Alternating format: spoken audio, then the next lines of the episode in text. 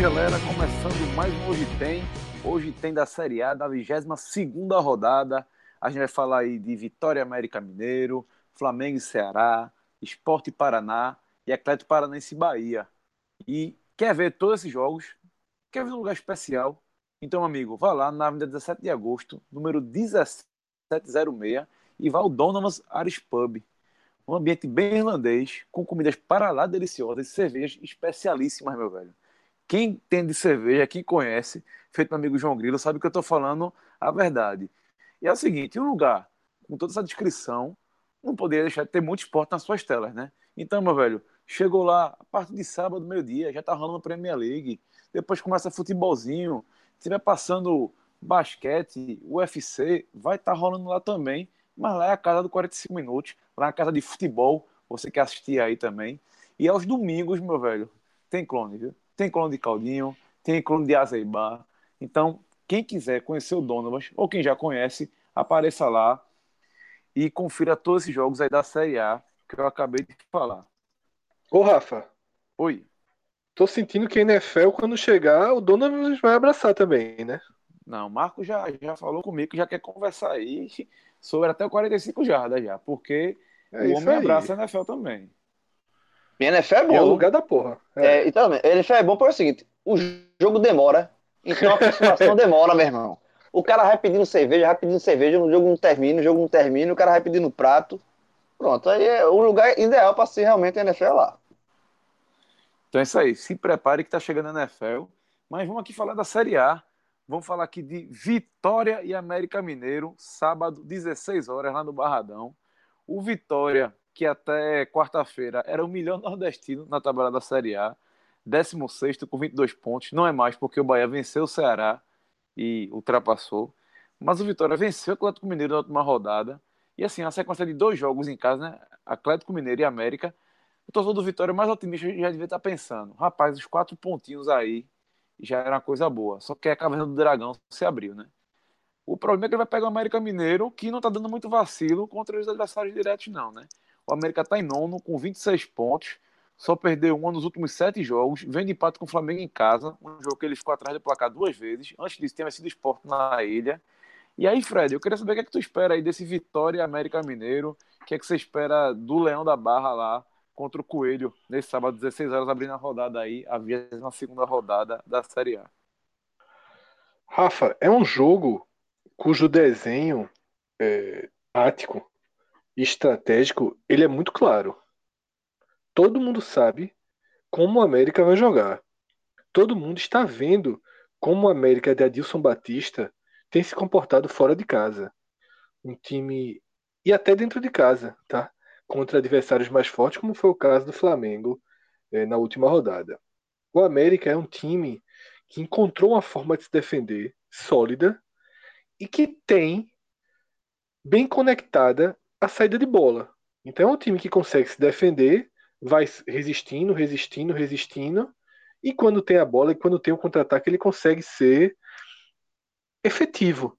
E não só no contra-ataque, como nas bolas paradas, o esporte sentiu esse, esse golpe na Ilha do Retiro. Então, eu vejo um jogo onde a estratégia já está na mesa. Não tem surpresa, ninguém vai surpreender ninguém. E para mim, trazendo para a ótica do Vitória é um verdadeiro teste. Porque não foi assim o desenho do jogo contra o Atlético Mineiro. Tá? O Vitória venceu o Atlético Mineiro de forma surpreendente e cá entre nós sem sem o que poderia chamar de merecimento, tá? Como o jogo foi é, as marcações do, do árbitro foram todas legais. Há um merecimento, obviamente. O Vitória venceu com a justiça das regras, mas não jogou bem. Não resistiu ao Atlético Mineiro. Foi uma tarde no Barradão em que Ricardo Oliveira, por exemplo, perdeu o gol feito. Tá? O Atlético Mineiro esteve mais perto do gol durante a maior parte da partida. Porém, num, num gol não muito é, ortodoxo, digamos assim, eu vi até um torcedor do Bahia ironizando, chamando gol de sinuca, né? Porque foi uma bola rebateu, resvalou na perna é, do jogador do Vitória e acabou entrando. Então, a sensação que o resultado da rodada passada deixou foi de um enorme oxigênio, né? O oxigênio voltou a circular no Vitória. As mudanças feitas por Carpegiani deram pelo menos sustentação para o time. O time vinha muito mal, levando porrada atrás de porrada. Foi para o Rio, perdeu por 1 a 0 para o Flamengo, até resistiu bem, na medida do possível. E quando voltou para Salvador, ganhou um jogo do Atlético Mineiro, que, meu amigo, hoje em dia ganhar esse tipo de jogo é raríssimo para quem está embaixo. Então você, por mais que eu tenha feito aqui algumas ponderações sobre os rumos dessa vitória, a verdade é que ela veio. E, e para que ela tenha vindo, Vitória tem que ter feito uma partida minimamente equilibrada. E agora eu acho que o trabalho de Carpegiani vai ser posto à prova de forma mais efetiva. Porque agora o Vitória vai ter que colocar a bolinha debaixo do braço e vai ter que partir para ter a toda a ação do jogo. E eu, sinceramente, ainda tenho muitas dúvidas de como o time vai se comportar dessa forma. Eu não vejo Vitória é, com equipe, com maturidade, com potencial técnico para se impor sobre o América Mineiro. Agora, é um fato. No Barradão, esse tipo de jogo, o Vitória costuma aproveitar essa chance. É por isso que ele está no campeonato. Ele está no campeonato com vitórias sofridas na conta, no limite, contra adversários iguais, levemente piores ou levemente melhores. É assim que o Vitória tem sobrevivido. E é mais um jogo desse porte. É mais um jogo para esse contexto em que o Vitória costuma somar seus pontos. João de Andrade Neto, você acha que a Vitória consegue chegar nesse 100% nesses dois jogos em casa, depois da, do, do gol de sinuca, como, como o Fred lembrou? Ou é, esse adversário, às vezes, até pela, pela proximidade de tabela de objetivo, termina sendo mais complicado até do que enfrentar um, um, um clube como o Atlético Mineiro? Não, eu acho que eu acho que Fred já, já passou bem para esse jogo, que esperar dessa partida. É, eu acho que, assim, se fosse para casar dinheiro, é, eu acho que eu apostaria no Vitória. Eu acho que o Vitória tem condições de vencer o América. Porque o América, na verdade, o América tá fazendo uma campanha surpreendente. Assim, o América, ele, ele tá acima do que se esperava do América. O próprio América, eu acho que o próprio é, o elenco, o próprio os dirigentes e até a torcida do América não esperavam o América estar tá já com metade do campeonato passado, o, América está na colocação que está em nono colocado, na nona colocação. Mas, assim, é, eu aposto no Vitória, porque até pelos fatores que o Fred colocou, assim, quando o Vitória pega esses clubes, é, digamos assim, é, do nervosão, mediano em casa, ele, ele consegue fazer, consegue o resultado, mas é um, é um jogo que se desenha é, chato para o Vitória pelo estilo de jogo do América. O América é um time, assim, ele, ele é muito... E eu acho que isso talvez seja o, mérito dele. Ele sabe o seu potencial e ele é muito bem treinado. É um time que sabe o que fazer com a bola é, nos pés, assim. É, ele sabe que jogando fora de casa ele vai sofrer, mas é um time muito organizado defensivamente, mostrou isso aqui no jogo contra o Sport. E quando tem a bola no pé, sabendo explorar o desespero do, do, do adversário, que também é um adversário do porte dele, ele sabe tirar proveito. Eu acho que é, o América já conseguiu resultados nesse brasileiro dessa forma. É, é um jogo difícil, é um jogo bem, bem, bem cabuloso assim, pro, pro, pro Vitória, mas eu acho o Vitória favorito, sim, é, para essa partida. Assim. Mas, mas é um jogo, mas é um jogo interessante de se ver. É um jogo sábado e quatro da tarde, um jogozinho, um joguinho bom pro cara ver. Abra a cerveja e assista esse jogo. E é o seguinte, o Vitória aí não vai contar com William Farias, jogou na última partida, mas está lesionado. A Aruca, que, era café dupla com ele, já estava já estava fora da equipe na última partida, também segue fora. E Rainer também segue, é, também está lesionado, ou seja, três desfalques aí importantes nesse momento do Vitória. Por outro lado, Eric e Aderlan estão de volta, vão ser relacionados aí. E a escalação ainda está em dúvida. Vou falar um pouquinho dela mais para frente, certo? Mas é, uma, uma certeza no Vitória é que Lucas Ribeiro, zagueiro, o garoto para a casa, 21 anos, vai ser titular. A gente não sabe se Aderlan ou Ramon vai estar lá dele. Ele teve até o contrato renovado essa semana, vai até 2021 agora. E a escalação do Vitória para a defesa deve vir com Ronaldo Gol, Jefferson, Aderlan, Ramon, Lucas Ribeiro e Marcelo Benítez. E aí, com essa saída do, o, do William, né? Fica uma dúvida aí. Rodrigo Andrade e, e Léo Gomes jogaram da última partida e é talvez Marcelo Melo seja essa surpresa aí, seja o nome que substitua.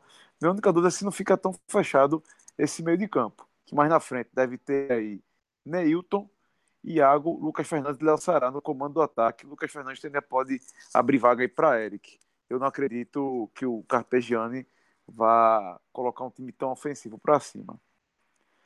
Já do lado do América, é, Norberto, lateral direito, ele tinha lesionado o joelho, mas está voltando ao time agora, certo? E está praticamente garantido. Adilson tem tido problemas para escalar a equipe, tanto por suspensão como por lesão, que é o que provavelmente vai acontecer nesse fim de semana. Giovanni não treinou, não deve ocupar a vaga no meio de campo. É, o Adilson também decidiu, decidiu, tirar o Wesley e Luan e Aderlan devem ganhar as vagas. Assim, o América deve vir com João Ricardo, Norberto, Messias, Matheus Ferraz e Carlinhos, certo? No meio de campo, Leandro Donizete, Juninho, Gerson Magrão e Aderlan. Lá na frente, Luan e Rafael Moura. A arbitragem aí vai ser Luiz Flávio de Oliveira e será assistido Marcelo Carvalho Vangassi e Miguel Catanel Ribeiro da Costa, todo mundo lá de São Paulo. Ô, Rafa, só um detalhe. É, é, atenção, é bom observar esse Messias, zagueiro do América Mineiro, é muito bom zagueiro. É, é um zagueiro novo, é, jovem, estava no América Mineiro, já está no América Mineiro há alguns anos, é a prata da casa, se não me engano, do América Mineiro. E ele é muito bom jogador, outros clubes já se interessaram, já estão de olho nele. E o América conseguiu segurar para essa, essa, esse brasileiro. É, e, e, é bom ficar de olho, assim, é um, é zagueiro de muito potencial. E sobre o Aida, só para terminar, o América, a, não, o América. Fala. Ô, João, só, só, só para falar da zaga, e Matheus Ferraz, quando não erra, também é um puta zagueiro e tá numa fase espetacular. É um dos melhores zagueiros do país hoje em bolas aéreas. Né? Matheus tem aqueles problemas, se faz muita falta, segura, mas em bola aérea não erra. E um time fechado como o América quase que força seus adversários a tentarem o jogo aéreo. Foi assim que o Sport tentou o primeiro tempo, foi assim que o Bahia tentou e conseguiu achar um gol no segundo tempo, numa falha de João Ricardo, que é raríssimo. O João Ricardo é um, é um goleiro muito bom. Então, assim, o time do América, você, você, torcedor do Vitória, vai ver uma defesa alta, laterais altos. É um time, é um time muito chato de ser transposto. Então essa combinação aí, Messias e Matheus Ferraz, funciona. É, não se engane aí não pelo, pelo retrospecto que Matheus Ferraz pode ter deixado assim parte do barulho que a torcida do esporte tem tem com ele. É um, é um zagueiro que tem, tem feito um, um brasileiro muito regular e muito eficiente. E jovem, e depois que tu botar essa mãozinha em cima do América Mineiro, o América, o América disparou, né? O América Mineiro é a versão Chapecoense do ano passado. Ano passado o Fred disse que a Chapecoense corria risco, a, a, o time foi bater na Libertadores. Então, a Chapecoense. É, é, e é, as cores parecidas ali, né? Verde e tal. Mas o, o América. O, depois que tu falasse com o América, não, eu tô, tô levando muita fé nesse América, não. O América. O América, eu acho que tá invicto desde então. Eu ainda acho, eu ainda acho que é um time que que que está no contexto, tá? Eu não acho que ele está fora do contexto, não. Inclusive esse jogo vai ser bem decisivo para isso. É, se ele perde esse jogo, o Vitória fica um ponto do América. O Fred, Vitória chegando um 100% inserido na zona de rebaixamento. Mas ao o oposto, se de novo ele pegar um adversário direto fora de casa e vencer, aí ele oxigena demais a campanha dele. Porque é o seguinte, o América se defende muito bem. Ele está muito chato fora de casa muito chato. Agora, dentro de casa, ele tem dificuldade para propor, propor o jogo. É um time que sofre quando precisa jogar de outra forma. Né? Então, é aí que está o que mora a armadilha né, para que o América tenha de fato uma campanha tranquila. Hoje tem uma estrutura sólida de marcação, uma forma de jogar muito mais sólida do que a do Vitória, do que a do Sport, muito do que mais. a do Paraná, do que a do mais, Ceará, do que a da Chapecoense, do que a do Vasco, que são seis times piores que o América, sem dúvida alguma. Aí, para time que está nessa, nessa, nessa nervosão, ter uma defesa sólida é muito importante. Agora, na verdade, Fred, é o seguinte: tu é a minha versão ao contrário, pô. Quando eu digo que o time tá livre, o time cai. Tu, quando o time está, aí o time sobe. É por isso que quando a gente, é por isso que quando eu digo, quando a gente concorda, é porque tá certo, porque faz a junção, cruza os dois de um lado para cá, faz a junção, é porque tá certo. Então vamos ver se a gente concorda mais para frente aqui nesse programa. Bora. Pra Vamos ver se. Pra torcida do Bahia, do esporte e do Ceará, torçam pra gente concordar, viu? porque senão. É então é o seguinte, aqui eu, posso, eu vou passar a régua, tá? Vamos passar a página para o domingo, então vamos lá para Flamengo e Ceará, 11 da manhã no Maracanã. E é o seguinte, Ceará parece que estancou, é, parou ali, né? O motor deu pane ali na 19 posição, não sai 17 pontos mais. Perdeu para o Bahia na última quinta, na última quarta-feira, perdão, né, em parte da válida para a 15 quinta rodada, certo? Podia ter encostado um pouquinho na série do Z4 se tivesse ganho, mas não conseguiu. Já o Flamengo está em terceiro, né? Lá em cima, 41 pontos, mas teve uma queda de rendimento na Série A. Foi eliminado da Libertadores na última quarta e parece que os jogadores estão até querendo utilizar isso como um. Como é que eu vou dizer? Como combustível, né? Para motivar a equipe. Lembrar também que tem a Copa do Brasil por aí. Não vai ficar, o calendário não vai estar tão apertado agora. E aí eu pergunto a você, João que é que você espera dessa partida aí? Já que o Flamengo vem eliminado, vem mordido aí, e vai ser um jogo que, mais uma vez, né? Promete ter Maracanã lotado, 11 da manhã, que é aquele jogo que é clássico, todo o estádio do Brasil está lotado. O que é que tu acha dessa partida? E-mail.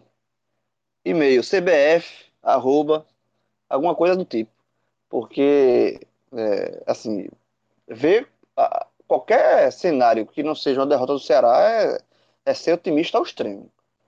É, por mais e, e eu vou, eu vou é, depois eu vou dizer qual cenário seria esse. O que, o que é que leva o torcedor do Ceará a ter um mínimo de esperança nessa partida? Mas eu acho na verdade que o Ceará ele, ele bateu no teto. Assim, ele, ele, a Lisca veio, fez um bom trabalho do Ceará, arrumou a casa, pontuou, deu aquela esperança, mas aos pouquinhos a, a gasolina da recuperação do Ceará está acabando, sabe assim. É, ele foi até onde deu ele lutou, tá, mas chega uma hora que a Série A ela cobra. A Série A é uma, é uma competição muito difícil. E, e, em algum momento ela, ela, ela vai cobrar, ela vai cobrar essa recuperação, ela, ela esbarra no, no limite técnico do time. E o Ceará, é, essa derrota que ele teve para o Bahia, que era um jogo importantíssimo para ele em casa, se ele vence o Bahia ali, ele vai para esse jogo contra o Flamengo é, com três pontos na, na classificação, digamos assim, mas é, é, seria uma, uma, é mais tranquilo administrar essa derrota, que é uma derrota no Maracanã, é uma derrota completamente dentro do, do prognóstico aí. Mas como ele vem dessa derrota para o Bahia, acumula mais uma derrota, aí essa derrota para o Flamengo passa a ser mais uma derrota, não é, é, Você vai somando, né? Não é só a derrota. Se, se, o, o, se ele vence o Bahia, ele passa a, ele quebra essa sequência de derrotas, soma três pontos e aí vai pro jogo e perde do jogo. Mas como ele, ele perdeu em casa, aí essa derrota, essa possível e iminente derrota para o Flamengo é mais uma derrota. Eu acho que o Ceará bateu no teto. Agora, vamos ser é, o Fire aqui e dar um pouquinho de esperança para o Ceará. É o comportamento que o time teve contra o São Paulo domingo passado, num cenário muito parecido. Era um time que briga pelo título. O São Paulo era o líder naquele, naquela ocasião e ainda é. E o Flamengo agora ainda está em terceiro, busca pelo título um estádio lotado, no domingo, 11 da manhã, e o, e o Ceará, naquela ocasião contra o São Paulo, teve uma, uma, fez uma boa atuação, tá? Teve um, podia ter até conseguido um resultado melhor, perdeu um gol cara a cara no segundo tempo, trabalhou tanto por uma bola, teve essa bola e desperdiçou. É, o árbitro naquele jogo foi muito pró São Paulo, eu achei. É, mas no final da conta, das, das, contas, jogou bem, jogou bem, jogou bem e perdeu. Então, assim, de, de, de, de, de fruto mesmo de, de coisa palpável, o Ceará é, não conseguiu nada. E eu acho que é isso. Eu acho que se o Ceará conseguir repetir aquele sistema defensivo, marcando, jogar por uma bola, se tiver a bola, que, que, que normalmente acontece, né? se tiver uma bola e aproveitar, pode ser que ele, ele saia do Maracanã com um empate, com um resultado positivo. Mas, sinceramente, eu não acredito, não. É jogo para o Ceará, para mais uma derrota para o Ceará, e o Ceará vai se encaminhando de fato para a Série B. Fred, alguma chance de a, gente, de a gente surpreender aí? Até porque o Ceará, quando está jogando fora de casa, é naquele ferrolhozinho, né? Lá atrás, então sai por uma bola. Mas foi assim com o Inter, foi assim com São Paulo e terminou saindo perdendo do mesmo modo. Dá para sonhar com alguma, alguma coisa fora, diferente, no caso? Rafa, se o Ceará não virar lanterna nessa rodada, já pode comemorar, porque é a rodada que ele corre mais risco de perder a posição. Né? O Paraná, que está dois pontos atrás dele, enfrenta um esporte que está congelado no campeonato, que não consegue é, nem mesmo dentro de casa se impor. E assim, é muito mais fácil o Paraná vencer o esporte do que o Ceará vencer o Flamengo, tá? Isso não tem a menor dúvida. Então, eu acho que o Ceará nessa rodada ele olha mais para baixo do que para cima. É, acho que tudo que o João falou já foi já foi bem direto, né? Acho que até a parte que ele foi fire, eu sinceramente acho até meio desnecessária porque é muito improvável assim. Não tem, se o Ceará ganhar esse jogo, é daqueles resultados que não tem o curso lógico, porque o que o João falou é, o que você falou, na verdade, que ele resistiu contra São Paulo, resistiu contra a Inter, perdeu os dois jogos, é mais ou menos isso. A capacidade de resistência tem que ser muito grande. Um Flamengo focado em, em seguir ali, em busca, rondando a liderança do brasileiro. É muito difícil que o Ceará tenha forças com a motivação abalada, já, já não vence algumas partidas, são cinco jogos sem vencer. As coisas vão girando. Assim, acho que desde aquele empate com o Atlético Paranaense, a, a ducha de água fria naquele dia foi muito grande, tá? Muito grande. Depois daquilo ali, o Ceará é, patina, é, a luta se distancia, bate a sensação de que o efeito Lisca passou. É, Lisca salvou o Ceará de um rebaixamento na Série B. Mas na Série B, quando você se ajusta, quando você passa a jogar direitinho, você sobe. Tá? A gente já viu Santa Cruz saindo da zona de rebaixamento para o acesso na Série B. O Goiás esse ano estava muito mal na Série B até pouco tempo, agora já briga pelo acesso. A Série B permite isso. Você só olha para você. Você contrata, muda o treinador, ajeita o time, traz um, dois reforços, se ajusta, pronto. Você é ajustado na Série B, você vai ganhar seus jogos em casa, vai pontuar fora, vai ganhar um time mais fraco fora. Quando vê, você está em quinta, na quinta, sexta posição. Na Série A, você se arruma, mas e daí? O que, é que adianta o Ceará arrumado? Que grande time é o Ceará arrumado? O Ceará arrumado é nivelado com o Vasco desarrumado. Tá? Com a Chapecoense desarrumada, com o Sport desarrumado. O Ceará arrumado é isso. Ele passa de um saco de pancada para um time que vai jogar de igual para igual com equipes de orçamento superior e em péssimo momento. Esse é o, é o cenário do Ceará. E eu não tenho, eu não tenho uma visão positiva aí para que o Ceará retome, construa uma nova aproximação, não. Até porque o cenário é perigoso. A gente tem nessa rodada o Vitória jogando em casa com o América Mineiro, tá? Vitória, que é o primeiro time da fora, fora da zona de rebaixamento e caminha é, para os 25 pontos. A gente tem o Vasco jogando em casa, pode empatar, por exemplo, com o Santos. Não estou dizendo ganhar, mas pode empatar, chegaria aos 25 pontos. Tá? O Santos, que é o time logo acima, 25 pontos. O Atlético Paranaense joga em casa com Bahia. Se empatar, faz 25. Se ganhar, já faz 27. Quando o Ceará, a chance de derrota de 90% vai ficar com 17. Vai abrir 8 pontos num cenário meio que pessimista aí para a zona de rebaixamento. É, perigosa demais a situação, sabe? É, é muito crítica. E, e a, a, a tendência é que você meio que abaixa a cabeça, sabe? É, numa rodada tão, tão perigosa, numa rodada tão importante, a situação, a situação do, do Ceará, ela, ela é ela é das piores. Assim, eu assisti o jogo contra o Bahia, tinha desfalques, é verdade, mas o Bahia fez um jogo inteligente, o Bahia jogou fechadinho e deixou o Ceará cair na armadilha, que é o que funciona para todos os times fracos.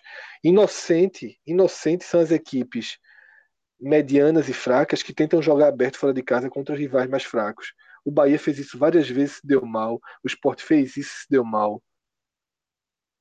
O Vitória fez isso, se deu mal. O América Mineiro não faz isso nunca. Tem 26 pontos. Tá? Então, é, o caminho está por aí. O caminho é, é, muito claro assim. Um time, um time como o Ceará, se você dentro, se, como ele como ele melhorou no campeonato, os adversários respeitaram e passaram a jogar fechado no PV. Acabou. Ele ganhou alguns jogos enquanto os adversários não estavam respeitando ele. Como o Sport que foi lá, jogou sem, só com volante, teve 70% de posse de bola, levou um gol no segundo tempo, a primeira bola que o Ceará chegou na barra, fez um gol e ganhou o jogo. Ali foi a saída do Ceará. Ganhou outro jogo em casa que me foge agora o adversário, acho que foi Fluminense, também num desenho muito parecido. Agora complicou, agora todo mundo já respeita um pouco mais, agora as estratégias são mais claras e o Bahia deu uma aula de como vencer o Ceará.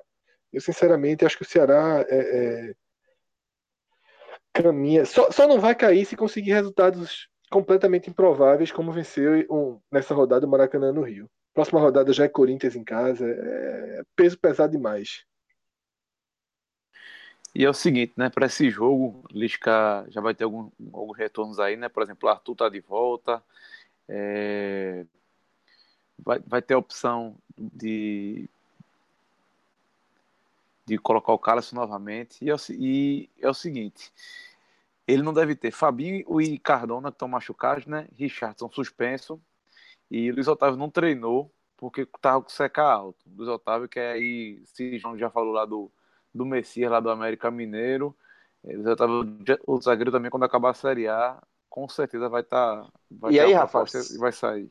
Se ele não jogar, aí a missão do Ceará se torna assim é, é beira impossível, porque o Ceará no Maracanã é óbvio, óbvio que ele vai jogar todo na defesa. O Flamengo vai pressionar o jogo todo. E aí você perde seu melhor zagueiro. Aí, meu amigo, é, tá difícil você acreditar um milagre lá do Ceará.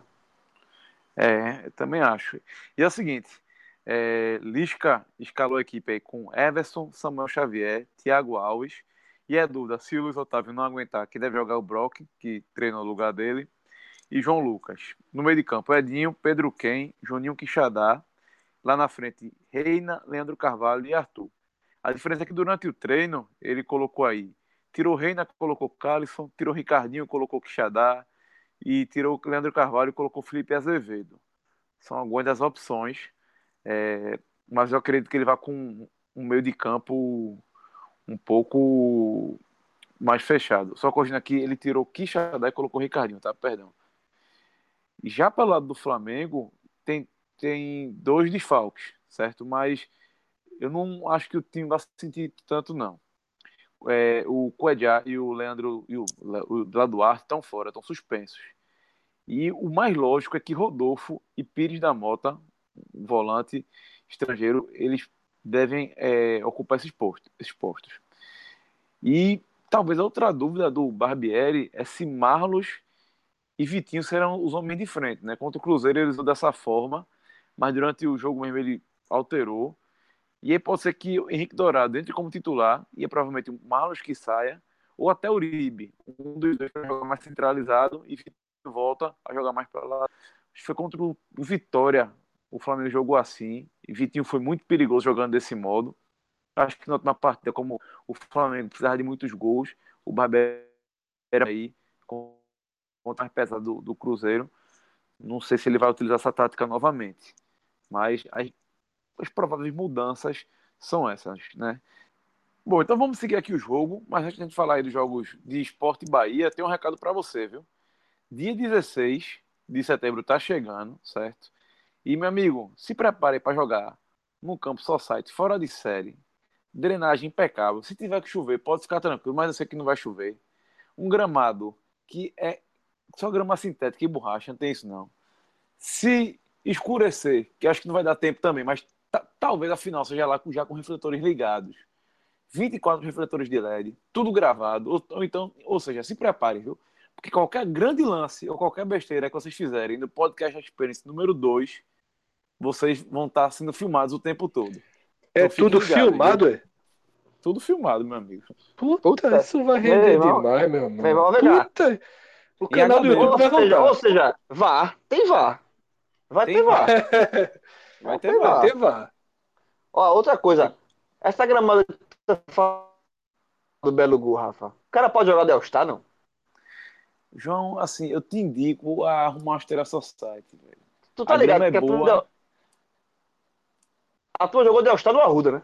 Tu sabe dessa Meu história. Meu Deus do céu. É, eu tô sabendo. Jogou. Já. Jogou Del Star, All Star e Bermudão. Faça isso não. Fiz uma jogada que deixei. É, é, é... Quem foi, meu Deus?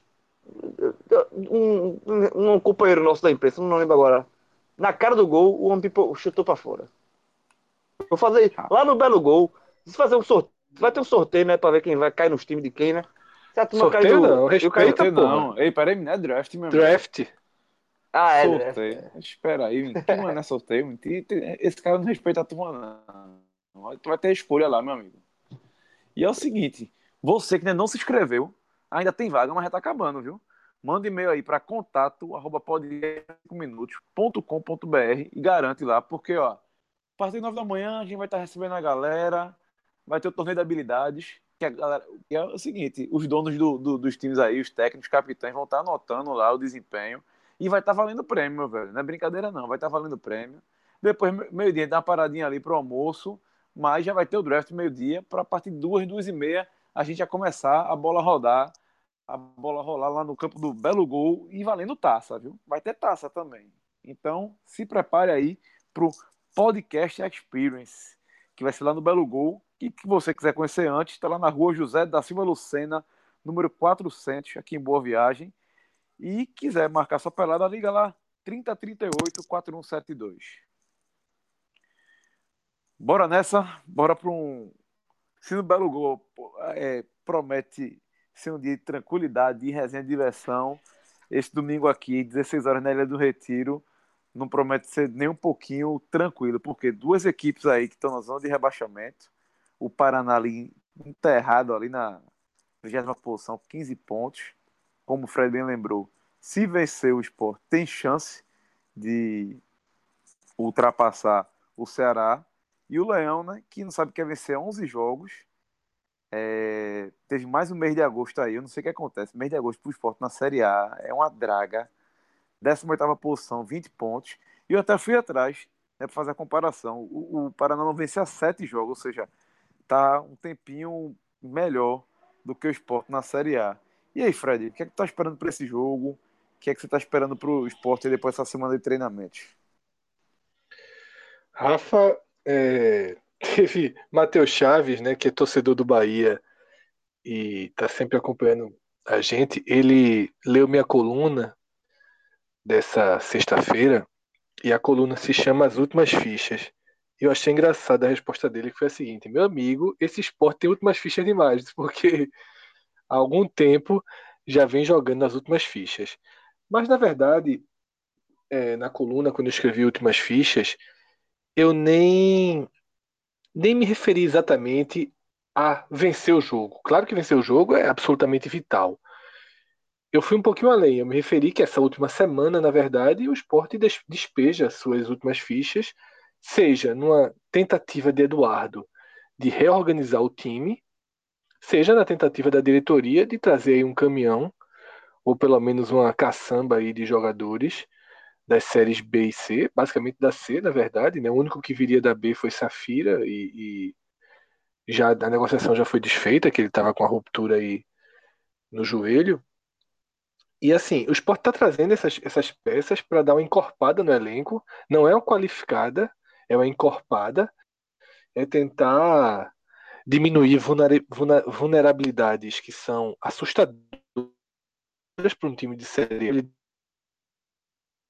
habilidades que impedem o esporte de ser competitivo. Últimos reforços que estão chegando, Eduardo teve uma semana para treinar, né? Porque ele chegou e em 10 dias disputou três partidas, levou três porradas, praticamente não não conseguiu é, que o time tivesse uma resposta. Eu acho que você consegue com muito com muito boa vontade extrair aí dois momentos do esporte nessas três partidas, dois momentos olhe, minimamente interessantes, que, se, que foi os 15 minutos finais na Vila Belmiro do primeiro tempo e os 15, mais ou menos 15 minutos do segundo tempo, até Rogério ser expulso. E na verdade, até 5 minutos depois de Rogério ser expulso, quando o Cuca começou a substituir, colocar. que O Santos jogou contra o esporte com o trio de ataque reserva, né? É, foi um time mesclado, 70% titular, mas o percentual reserva era todo no ataque. E aí, quando o Rogério foi expulso, ele foi colocando os titulares, eles foram caindo ali pelo lado que o Rogério estava atacando e ajudando a defender e o jogo, o jogo se desfez completamente. Mas naqueles 30 minutinhos ali contra o Santos, o Sport criou chances, o Sport teve até bolas para empatar a partida, o que é raríssimo. Foram as melhores chances de gol criadas pelo Sport nessa, nessas três partidas com o Eduardo. E depois, né, três dias depois contra o América Mineiro na ilha, o Sport fez o primeiro tempo equilibrado, em que conseguiu ser melhor que o América, em que o time mostrou a melhor transição, o melhor equilíbrio entre os setores desde aquela partida com o Fluminense, que também tinha feito um primeiro tempo bom e acabou perdendo o jogo na ilha por 2 a 1 uma falha horrível de Ronaldo Alves, quando o jogo já caminhava para o empate. É... Esse primeiro tempo contra o América, o América nem chegou no gol do esporte, né? teve uma chancezinha ali é, é, é, no contra-ataque, mas tudo administrável. O esporte. Aí qual é o problema? Mesmo quando o esporte consegue ser minimamente ali no limite competitivo, a defesa falha muito, a desatenção, a falta de confiança. É, é uma soma de fatores que distanciam é, qualquer esboço de reação. A verdade é que a gente está aqui às vésperas de um jogo contra o Lanterna do campeonato, domingo, e não tem aquele papo de que esporte ressuscita a Lanterna, porque na verdade o esporte é mais morto que o Lanterna nesse momento. Se aproxima de um jogo do esporte contra o Lanterna e não tem ninguém, ninguém que olhe para a partida e diga: não, chegou a hora do esporte ganhar. Eu, particularmente, eu, Fred, via com maiores olhos do que esse. Por quê? Porque Eduardo tinha acabado de chegar, eu imaginava que, tinha um, que teria um efeito e que o esporte conseguiria se impor diante do América. Fez até o primeiro tempo que encaixou um pouquinho com o que eu pensei, mas bastou levar um gol que se desesperou. E esse tem sido um problema gravíssimo. Agora, contra o Paraná, eu acredito menos.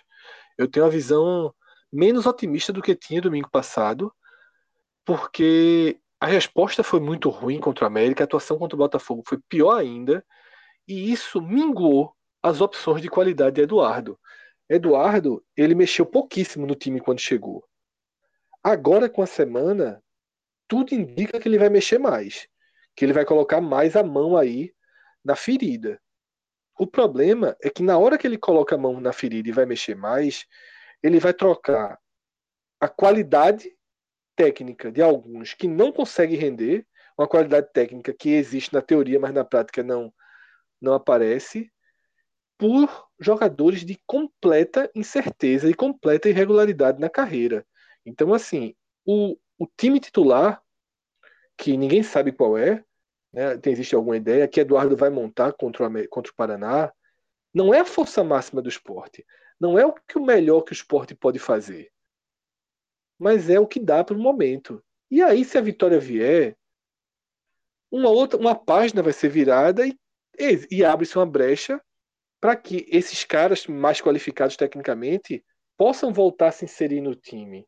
E eu dou um exemplo aí de Marquinhos ano passado, que era um jogador escanteado, esquecido e foi peça fundamental para a permanência nas últimas, acho que quatro, três, quatro, cinco rodadas. Não me lembro exatamente quando Marquinhos voltou a jogar, acho que foi quatro, cinco rodadas por fim. Mas ele foi bem nos três últimos jogos. Então é isso, sabe, Rafa? É um, um, um arremedo de esporte, um esporte limitado, um esporte que muito nivelado ao Paraná. Resumindo, sabe? É, o esporte tecnicamente vai ser nivelado ao Paraná, que vai jogar fechado, o treinador conhece o time, e ou a sorte aparece e, e sorri um pouquinho para que o esporte faça um gol numa das duas, três primeiras chances criadas, ou então cada minuto que for passando a partir dos 30, 35 ali do primeiro tempo, o mínimo de vantagem que o esporte tem por jogar em casa vai desaparecer e o jogo vai entrar no mesmo desenho perigosíssimo da partida contra o América, que terminou 2 a 0 para o América. João, é, eu vou fazer uma pergunta mais para frente, mas primeiro eu queria saber se você concorda com tudo aí que, que Fred falou, dessa questão de ser um jogo bastante perigoso pela situação e o quanto o conhecimento de Claudinei pode prejudicar e pode ser um, uma carta na manga do Paraná. É, eu acho que esse é o trunfo do Paraná, né? É, eu, eu, eu, eu, cheguei a twittar quando o Sport perdeu pro, pro Botafogo, que eu fiz esse jogo pelos Super Esportes, que o Sport, nesse momento do Campeonato Brasileiro, é o time que todo mundo quer enfrentar, inclusive o Paraná. Né? O Paraná, que é o lanterna afundado ali, morto, a minardezinha, sem gasolina. É, o time que. Se você perguntar para o Paraná, você quer enfrentar quem, meu filho? Para tentar dar um, um respiro no campeonato, você quer enfrentar quem? O Paraná vai dizer o esporte. É, e isso mostra o tamanho do, do buraco que o esporte também está metido. Né? É, e, e essa, essa, esse conhecimento desse esporte por parte de Claudinei é um trunfo, sem dúvida nenhuma, é, do Paraná, que tem poucos trunfos, na verdade, para colocar na mesa, e o seu super trunfo, digamos assim, é o treinador. Né? Porque o treinador não é só, não é só conhecer o elenco que ele conhece, é, é conhecer o ambiente. Tá? Ele sabe como tá. Porque desde a saída do, do, de Claudinei, que Claudinei saiu porque o ambiente estava tão ruim que demitiu o treinador, né? Então, é, é, é a, panela de pressão, depois que ele perdeu o jogo para São Paulo, já estava muito, muito quente. Ele foi demitido. E de lá para cá, o esporte só perdeu. Então, assim, é, é, a situação que já era ruim piorou. Então, Claudinei, ele tem, talvez ele use a favor, e com certeza ele está colocando isso nos jogadores e e trabalhando muito, muito isso no Paraná, que é o seguinte: nesse momento, apesar do Paraná Clube ser o lanterna, apesar do Paraná Clube ser o virtual rebaixado, é, esse talvez seja o jogo onde o Paraná jogue sem pressão, porque a pressão dá toda pro lado do esporte. E aí, Claudinei, com o conhecimento que ele tem do esporte, né, ele vai ter aproveito disso. Isso é muito, e, isso pode tornar o jogo muito perigoso. Né? É, é, o esporte, Fred lembrou bem aí, que tem um problema seríssimo de até emocional, que é quando ele um, um, toma um, um, gol, o time apaga. O time entra em desespero e, e apaga completamente. Então, é, é, é, um. O esporte tem que ter muita consciência de, por exemplo, se o esporte João, sair. Oi, Fara. Deixa eu só colocar em números esse drama para você continuar. Nesses 11 jogos sem vencer, o esporte saiu atrás em 10 deles. O único que não saiu atrás foi o 0 a 0 com o Grêmio, que pertence a um outro recorte do esporte, tá? pré-Copa. Nos outros 10, o Sport saiu atrás. Empatou um com a Chapecoense num gol bambo do bambo do bambo na última bola do jogo. E Carlos Henrique, e... que, não tá nem, que tá nem no esporte mais. É, e nesses 10 jogos, eu diria que em 9 o Sport entrou em parafuso. Em 9 deles. Incluindo, incluindo esse da Chapecoense. O único jogo que não entrou em parafuso foi a derrota por 3 a 2 para o Vasco, quando o Sport levou 1 a 0 empatou, levou 2 a 1 empatou e quis ganhar o jogo, acabou levando um gol no finalzinho. Mas também, também é outro Copa, né? esporte. Né? Aquilo é, ali não existe Copa. mais. Então, no pós-Copa, levar um gol é, é, é, boxeador de queixo de vidro. Levou um murro, cai, acabou. Assim, se o é, Sport levar um gol com um ou com 44 minutos do segundo tempo, possivelmente o efeito é o mesmo. O time está destruído em campo.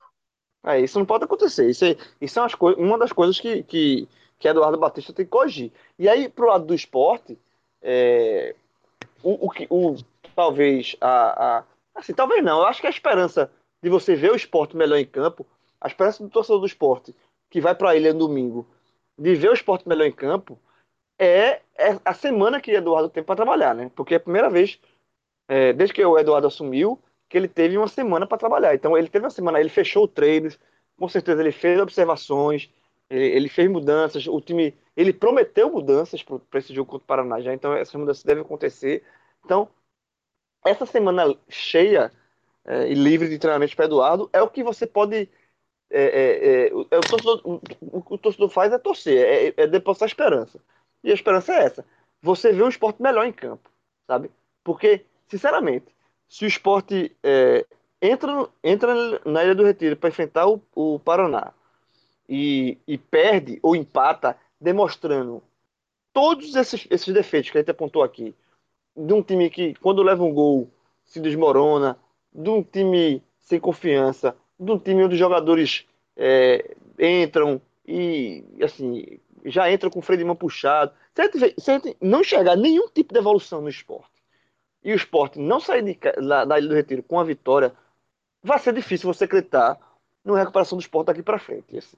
É por isso que muita gente, muita, é, tá, muita gente coloca esse jogo como outra, última cartada, porque, é, primeira coisa, nesse momento de, de, de, de dano, de, de 11 jogos sem vencer, a primeira coisa que o esporte tem que fazer é vencer, para sossegar. E aí vale até vencer jogando mal. Vencer é o primeiro objetivo. Se vencer com futebol mais convincente, melhor ainda, porque você né? Você vai, vai somando as pedrinhas aí. Agora, se o esporte não.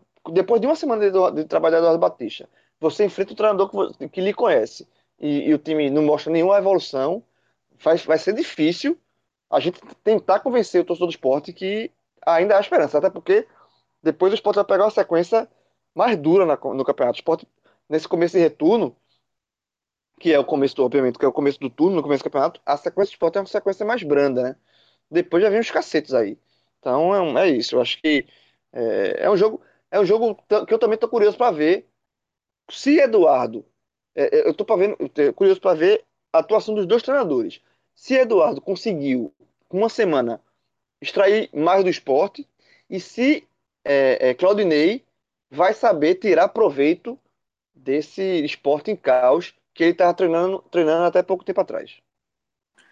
E é o seguinte, é, talvez o grande trunfo para começar a escalação do esporte é que Eduardo não vai ter mais que improvisar nas laterais, né? Que aconteceu no, último jogo. Cláudio Vinck Sander cumpriu suspensão, estão de volta, né? Vai ter mais improvisação. Por outro lado, ele perdeu o David, terceiro amarelo, e Nonoco Neto Moura devem ocupar a vaga.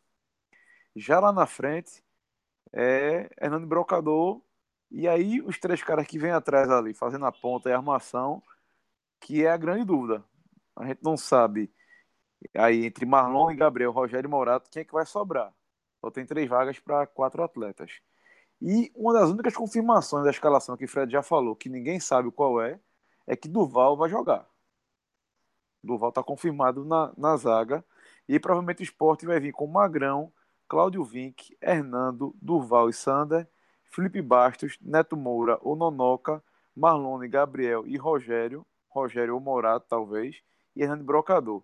Essa seria a tua escalação, Fred? Ou tu mudaria alguma coisa? Rafa, é... primeiro ponto, eu não acho que essa escalação ela é uma. Assim, você já falou que ela não é uma certeza, e eu não garanto vários dos jogadores foram citados aí, tá? Eu só garanto nesse time titular aí, de verdade, de verdade mesmo, Magrão, Hernando, Duval, Sander e Hernando Brocador. Esses cinco jogadores eu garanto.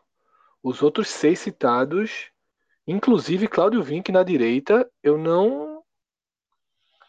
não dou essa garantia de ser titular não, tá? Pelo tipo, pelo nível de erros que eles vêm cometendo.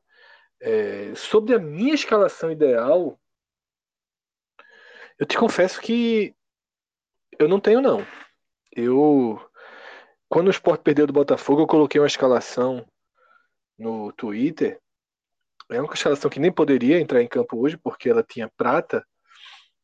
E o mais absurdo é que eu coloquei minha escalação 10 minutos depois, eu li para minha escalação e fiz assim, não sei se eu vi esse Paraná com essa escalação não. Que era uma escalação com Magrão, Prata, Hernando, Duval e Sander. É, eu tinha colocado Jair, né? E aí poderia ser Neto Moro Nonoca. assim, é, eu lembro que a base Marlone no meio, com Cláudio Vinck de ponta. Assim, veja só. Não existe, existe um escalação ideal. E não, existe, não existe é, não ideal existe. Não existe. Não existe. Ninguém merece. Veja só, ninguém merece ser titular. Então, assim, é, eu vi a entrevista de Eduardo dizendo que colocou. Acho que é Jadson, o nome do garoto da base, e Jadson consertou o time. Na hora que ele fala que colocou um garoto da base e o garoto da base consertou o time, eu acho que ele tem que ser cogitado pro jogo. Ele subiu dois meninos da base, fez muito elogios aos dois. Né? Elias, lateral direito, Jadson, volante, hum, joga no meio de campo. Eu não sei, eu não sei sinceramente se Eduardo vai partir para algo parecido com o que Carpegiani fez no Vitória. Eu realmente não sei. Existem fotos aí né, dele conversando muito com o Neto Moura num dia, conversando muito com o Nonoca no outro. É...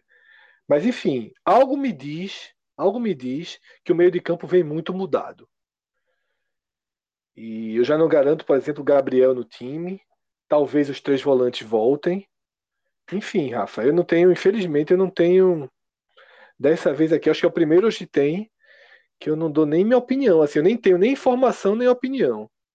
É o que o João falou, velho. É, deixa o Eduardo decidir aí. Tem time ideal, não. Agora, desses, desses, desses aí que. Esse, é, time que Rafa citou aí, que pode, assim, dos jogadores que vinham jogando mais, né? Dois, sinceramente, eu não daria, assim, eu tiraria urgentemente do time. Um é Claudio Vink, na lateral direita, eu acho muito fraco, muito fraco, muito fraco. É, é, principalmente na questão de marcação. E o outro é Gabriel. Assim, é um jogador que está errando muito e está sendo muito danoso. Na verdade, vários estão sendo danosos, né? Mas para apontar dois, eu apontaria esses dois aí. Bom, pelo lado do Paraná, é, Claudinei também escondeu o jogo. Falou que vai mudar um pouco da forma de jogar, que teve tempo agora. As únicas certezas é, são é que Júnior vai voltar na lateral direita e sem Leandro Vilela na cabeça de área, Johnny ou Johnny Lucas, vê? A dupla aí, assume a vaga na cabeça de área. Ele também cogitou utilizar um, um trio lá na frente, né, que poderia ser composto por Silvinho, Rafael Alemão e em uma dúvida entre Grampola ou Carlos, mas isso não foi confirmado, mas é provável que o Paraná venha com Richard, Júnior, René Santos, Kleber Reis e Igor. Na cabeça de área, Johnny Lucas ou Johnny, Alex Santana, Caio Henrique ou até Carlos no lugar de Caio Henrique e Natson. E lá na frente, Silvinho e Grampola. A partida vai ser conduzida por Emerson de Almeida Ferreira, de Minas Gerais, e será assistido por Celso Luiz da Silva e Marcos Vinícius Gomes. É, expectativa de público, Fred, dá para dá esperar um público bom na ilha ou você acha que o pessoal está bem, bem ressabiado? As duas coisas. Eu acho que o pessoal está bem ressabiado, mas o horário Quatro. ajuda muito, né? É, Domingo, 4 da tarde, ingresso 5 e 10 reais. É. Deve ter, deve ter pelo menos aí, eu acho que 10 e 15, né? Entre 10 e 15. É, não, não deve passar disso, nem ficar nem nesse, nesse extremo aí. 11 mil seria um público mais mais perto do esperado, 14, 15 mil já surpreenderia. Eu vejo é, por aí, tá? Eu não vejo como sair dessa margem, não. E outra coisa, a torcida do esporte, assim, é, não pode, não pode largar também, né? Assim, Tem que torcer, que... né? Que torcer. Jogador é, joga, dirigente é. contrata e torcida ah, torce. O que, o que resta é isso, torcer. Assim, é o jogo que você vai ter que torcer, bicho. Assim. Pô, ajuda, né? Torcedor ajuda também a ganhar jogo. É, e só outra coisa, Rafa, só para também é, deixar, só para dar uma informação, é que o Paraná contratou Ortigosa, né, que estava no Náutico, jogou a, série, jogou a temporada toda no Náutico, mas Ortigosa, obviamente, não, não, não vai jogar porque não, não deu tempo de regularizar. É, as inscrições da Série A terminam na terça-feira, ele foi contratado na sexta-feira, o jogo já é domingo, não dá tempo. Então, Ortigosa é, vai estrear. Vai chegar na Série B, né? O objetivo dele é terminar 2018 é. na Série B, ele vai conseguir, né? Vai, é, exatamente. De uma forma ou de outra, ele, ele, vai, ele, sub, ele subiu caindo, digamos assim. Mas foi bom, foi bom, foi bom para ele. Foi bom para ele. Não, eu acho que vai jogar. ele vai, é um time que vai, ter, vai jogar. vai jogar, né? Na verdade, ele quer jogar. Se ele fizer uns golzinhos, já entra na vitrine, já, já coloca o nome da vitrine. E, e se não fizer, volta pro Náutico. É, exatamente. Desempregado ano que vem no Brasil, ele não fica, não. Tem, pelo menos tem um time para ele jogar ano que vem. É, não, ele foi muito bem esse ano. Foi um, bom, foi um bom reforço do Paraná. Enquanto o Sport trouxe Safira, que já seria pior do que o Ortigoso. É por isso que eu falo, é assim, futebol é muito engraçado. O diretor, ele inventa uma contratação do cara que é reserva no Londrina, tá? O Sport não tentou Ortigosa. Vamos ser, vamos ser diretos assim. A gente sabe disso, João sabe disso, eu sei disso. Não é, tentou não, gente... nenhum momento. O Sport não tentou Ortigosa em nenhum momento. Nenhum momento do ano o Sport tentou Ortigosa. Nenhum momento. Por que eu não faço ideia? Porque o cara acha que um jogador que não está jogando no Londrina vai ser melhor para o seu time do que um que está em ritmo de jogo, morando na sua cidade, adaptado à sua cidade, eu sinceramente não entendo. O que é que os, os pesos que, que, que esses diretores colocam na balança? Assim, eu acho que é muito camisa, né? É não querer dar o braço a torcer. Sabe? É, é, é que o Náutico foi lá e contratou um atacante barato que deu certo e o cara não quer dar o braço a torcer. Eu não vejo outra, outra explicação para você inventar um cara como Safira ou o cara do Bragantino aí que estão falando, Matheus, não sei o quê. Então, o cara tava fazendo gol aqui, porra. Fez 13 gols, né, João? 13 gols na temporada. 13 gols, 13 gols e 26 jogos. Aí, o cara tá aqui do lado, é habilidoso, é inteligente, dialoga com o jogador de Série A. Pode fazer o contrato só até o final do ano. E é o contrato só até o final do ano. Se, se, der certo, renova. Se não der certo, Lógico, fica. Podia até fazer uma coisa, seria até bom pro Náutico. Ele podia fazer um pré-acordo. Meu velho, veja só. Enfim. É, de- passou, passou. Agora, a- assim, entre aspas, a sorte é que a Ortigosa. Já imagina, se a Ortigosa estreia contra o domingo, faz um gol no, um gol no esporte. Como é que fica Aí, a cobrança desse diretor? Aí é pau, né? Aí é, é roteiro, né? É, meu Não, amigo. Mas vamos, Tava vamos, vamos, escrito, seguir, tava escrito. Tava, esse golzinho tava escrito. vamos o, o Paraná pro- demorou, demorou demais. Tem que ter resolvido lá pra segunda ou terça-feira e. Nem, diz assim, ó, Ortigosa, não vem treinar, não. Fica aí descansando. A gente se É. encontra no hotel, faz um treino no CT do Náutico e pronto. Exato. Bom, vamos lá pro outro jogo das 16 horas, que é Atlético Paranaense Bahia, lá na Arena da Baixada. O Atlético Paranaense aí, o 13º, saiu do buraco, 24 pontos, reagiu na Série A, vem de três vitórias consecutivas e desde aquele jogo do Penharol não sabe o que é perder na- na- na- no segmento da- do seu calendário. E já o Bahia, 11º agora, 25 pontos, venceu a primeira fora de casa contra o Ceará, também não sofreu gols. É que eu não vou lembrar aqui todas as primeiras vezes de- de- de- que, que esse jogo da quarta-feira representaram para o Bahia. Mas Cássio Cardoso, meu amigo, ele trouxe no mínimo aqui umas cinco curiosidades. E assim, o Bahia não sofreu, não sofreu gol em casa pela primeira vez, o Bahia venceu a primeira fora de casa, enfim. É, os dois times chegam num. O Bahia, assim, foi meio que deu uma acalmada, né? Já o Atlético Paranaense está num momento bem melhor. E pode ser que o cansaço seja um fator a mais, né, João? Pode ser que o, Bahia mude a, a equipe novamente. Você acha que prejudica muito ter, ter que alterar a equipe toda a partida, todo jogo, ainda mais nessa sequência é, brutal que o Bahia tá, né? Vai pro terceiro jogo consecutivo fora de casa. É, isso é muito ruim, né? O Bahia vem numa maratona de jogos realmente muito pesada. é, e, e, e, e aí tem que poupar alguns jogadores por conta dessa maratona. Agora, Rafa, assim, o Bahia, é, e eu, eu falei isso no, no telecast, eu e Cássio Cardoso a gente gravou no telecast quando o Bahia perdeu pro Santos. Já que foi a primeira dessas três partidas que ele fez fora de casa. Já vislumbrando como poderia ser o cenário desse Bahia e Atlético Paranaense. Porque poderia ser um cenário muito pesado, muito pesado, de, de vir de duas derrotas fora de casa e, e, e já vinha acumulando jogos sem vencer. Ou poderia ser um cenário mais leve se o Bahia vencesse o Ceará, que era um jogo mais factível de vitória do Bahia entre de- desses três fora de casa. Então, digamos assim que dos jogos fora de casa, o Bahia fez o dever de casa, que foi vencer o Ceará, tá? É, lá no, lá no, no PV, que era o jogo mais fácil. E, e essa vitória dá ao Bahia a condição de você enfrentar o Atlético Paranaense é, sem estar com a corda no pescoço. E, e você enfrentar sem uma pressão gigante. Você vai, vai pro jogo normal, como você vai pro jogo de brasileiro jogando fora de cara, de casa, desculpa, contra o adversário que vem em recuperação. Então você respeita aquele adversário, mas você não está pressionado, sabe? Você não está. porque assim, uma derrota para o Bahia, uma derrota, caso o Bahia venha a perder, é, é aquela derrota que entra dentro do contexto do campeonato, né? Porque você somou na rodada anterior três pontos fora de casa contra o Ceará.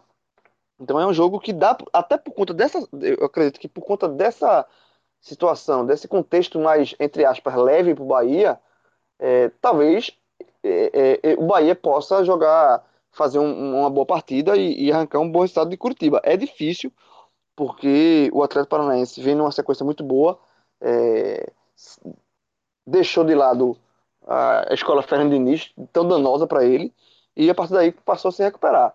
É um jogo é, difícil para o Bahia, mas assim, não, é- não acho, não acho um, um fim do mundo, nem vai ser uma coisa surpreendente, e o Bahia é, empatar contra o Atlético Paranaense, não.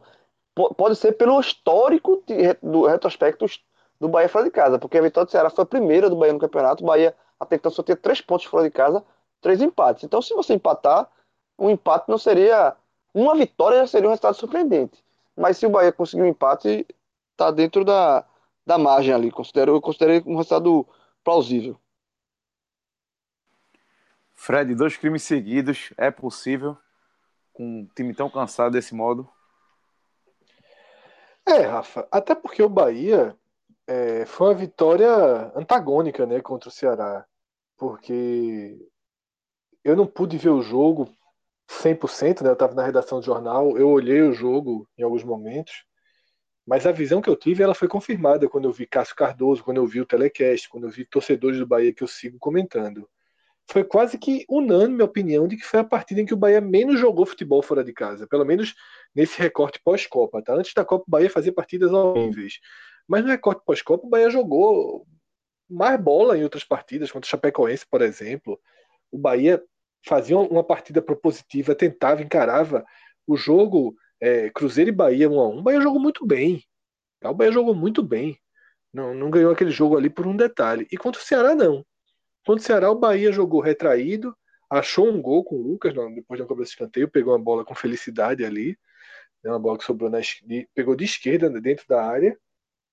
E depois disso, o Bahia que já estava fechado se fechou mais ainda. E aquilo que eu não sei se quem está ouvindo o programa, é, quem está ouvindo essa parte do Bahia, adiantou só para ouvir sobre o jogo do Bahia, ou se vem é, ao longo do programa. Se vem ao longo do programa, ele já sabe que eu citei isso lá no América Mineiro, que eu citei isso quando a gente falou do Ceará, que isso foi citado quando a gente falou de Paraná Esporte. Que é a, você, quando tem diante, diante de você um adversário igual tecnicamente, levemente superior ou levemente inferior, e ao caso do Atlético Paranaense em relação ao Bahia, eu considero um time igual, tá? Mas se ele for levemente, se ele for superior ou inferior é pouquinho, então é um time basicamente igual. Existe uma tentação de você querer jogar mais solto contra ele, mais de igual para igual, e isso é perigosíssimo. Porque você fora de casa, é, tudo tudo parece que, que, que, que joga contra, a gente sabe o que é isso é um escanteio, uma postura mais agressiva do adversário, uma, uma, uma, um chute fora da área. Você está sempre menos confortável fora de casa. Ainda mais no Atlético, que tem um gramado diferente. Então, assim, para mim, o Bahia contra o Ceará viu a forma de jogar mais racional para o momento, até para o desgaste físico. Você joga mais fechado, é, usa uma área menor do campo, você não corre tanto, você não distribui tanto seus jogadores no campo, você faz as linhas mais compactas, está todo mundo um pouquinho mais perto do outro, se defende, se defende, se defende até que o adversário dê uma brecha e você faça o gol. Veja só, o fato de ter vencido em Fortaleza permite ao Bahia jogar ainda mais assim. Se tivesse perdido o Ceará, não. O Bahia ia ter meio que a obrigação de trazer a vitória. Agora, ele não tem a obrigação nem de empatar. Os três pontos que ele precisava nessa série de três jogos fora de casa, ele trouxe. O quarto ponto é cumprir o objetivo. E para mim, a forma mais fácil de cumprir esse objetivo é jogar fechadinho. Então é um jogo em que o Bahia pode até administrar sim o desgaste, Rafa. Se precisar tirar alguém da frente, tira. Se precisar dar um descanso, tira. Porque quarta-feira vai ter o esporte em Salvador, e aí é obrigação. Vencer o, queira o esporte ter vencido o Paraná ou não. Vencer o esporte dentro de casa é obrigação o esporte cabisbaixo ou o esporte querendo voltar para o jogo. Então, contra o esporte é fundamental ter força máxima. Contra o esporte é fundamental ter um time desgastado, porque aí o Bahia vai precisar ser propositivo. Não dá para jogar fechado em casa contra o esporte, senão cada um se fecha e joga 0 a 0 Então, a hora é essa. Se tiver que poupar alguém, poupa. A vitória sobre o Ceará permitiu isso. Timezinho fechado, se precisar botar mais um volante, coloca. E aí pronto. E aí joga o jogo. Faz o que, o que o que se desenhar a partida lá, lá na Arena da Baixada. Se levar um gol, se precisar reagir, aí é outra história. Mas para começo de conversa, eu iria bundinha na parede, sem constrangimento, tudo de forma estratégica, balanceando o desgaste físico, reduzindo o espaço, reduzindo possibilidades para o Atlético Paranaense criar. Acho que dá para fazer um jogo racional, um jogo inteligente, visando não apenas os 90 minutos, como a semana que tem pela frente, a tabela da, da Sul-Americana foi divulgado. Lá vem mais dois confrontos com o Botafogo que valem demais. O Bahia está jogando bem, está jogando um pouco melhor. O Bahia está se encaixando, está com a tabela muito, muito aberta na Sul-Americana. Pega o Botafogo nas quartas de final. Tudo indica que será o Atlético Paranaense. É, na, na, na, na, verdade, o Botafogo nas oitavas, o Atlético Paranaense nas quartas. Quando o Bahia acordar aí, sem, sem sem maiores adversários pela frente, ele pode estar na semifinal de uma competição internacional. Isso se ele tiver estabilizado na Série A, longe da zona de rebaixamento, sair, meu amigo, é para enlouquecer Salvador. É para entrar 200% na Sul-Americana. Já imaginou fechar um título brasileiro? Não tem como conseguir. Mas já, fechou, já pensou um título da Sul-Americana para o Bahia?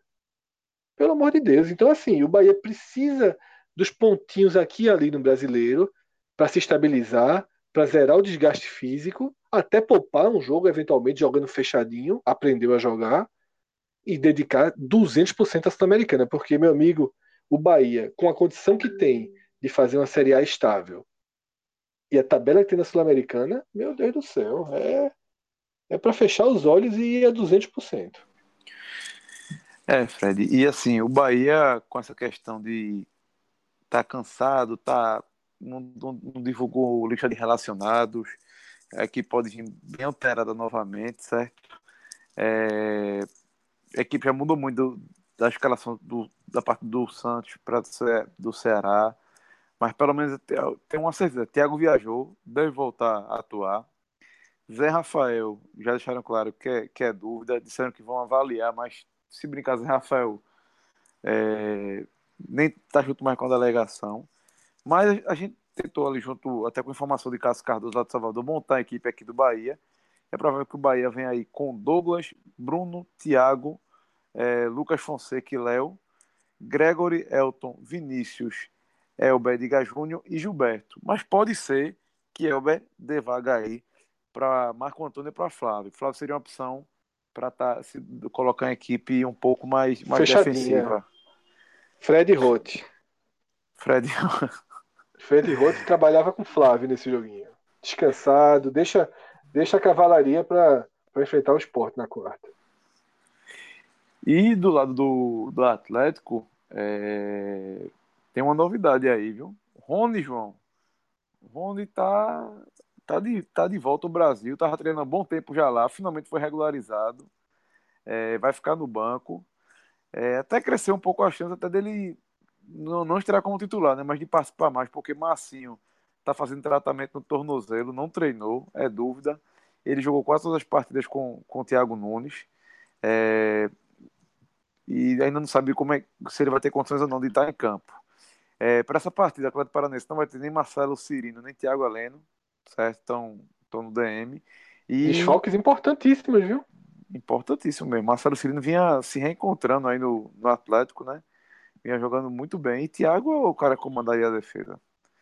E o próximo time do Atlético é o seguinte: Santos, Jonathan, José Ivaldo, Léo Pereira e Renan, Renan Lodi. No meio de campo, Wellington, Luxo Gonzalez, Nicão, Rafael Veiga e o Massinho, né? Se o Massinho jogar, Bruno Nazário deve ser a opção. E lá na frente, Pablo no comando do ataque. A arbitragem de Leandro Pedro Voaden e será assistida por Jorge Eduardo Bernardi e Lúcio Beidesdorf Flor.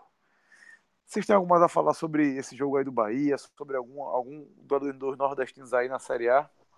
O que eu tenho que falar é o seguinte: eu estarei nesse telecast. Bahia e Atlético Paranaense. Estarei eu, Cascadoso e Celso Chigami. Que dúvida. Ah, então, então, que vocês que, torcedor do Bahia que, que não gostam de mim ou que gostam, meu amigo, já se prepara aí. Já, o, tele, tu, o telecast, telecast do Bahia é meu. Tu já, te, tu já arrumasse inimizade de Salvador, não, né? Por política, um. Esse bicho não existe, não, velho. Então é isso, né, galera? Vamos passar a régua. Vamos Vamos preparar aí que o fim de semana tem quatro jogos da Série A, quatro telecasts para você acompanhar o desempenho dos nordestinos no Campeonato Brasileiro. Vamos embora, Um abraço. Valeu, valeu. Valeu, Diego. Tchau, tchau. Forte abraço. Valeu, valeu, valeu, Celso.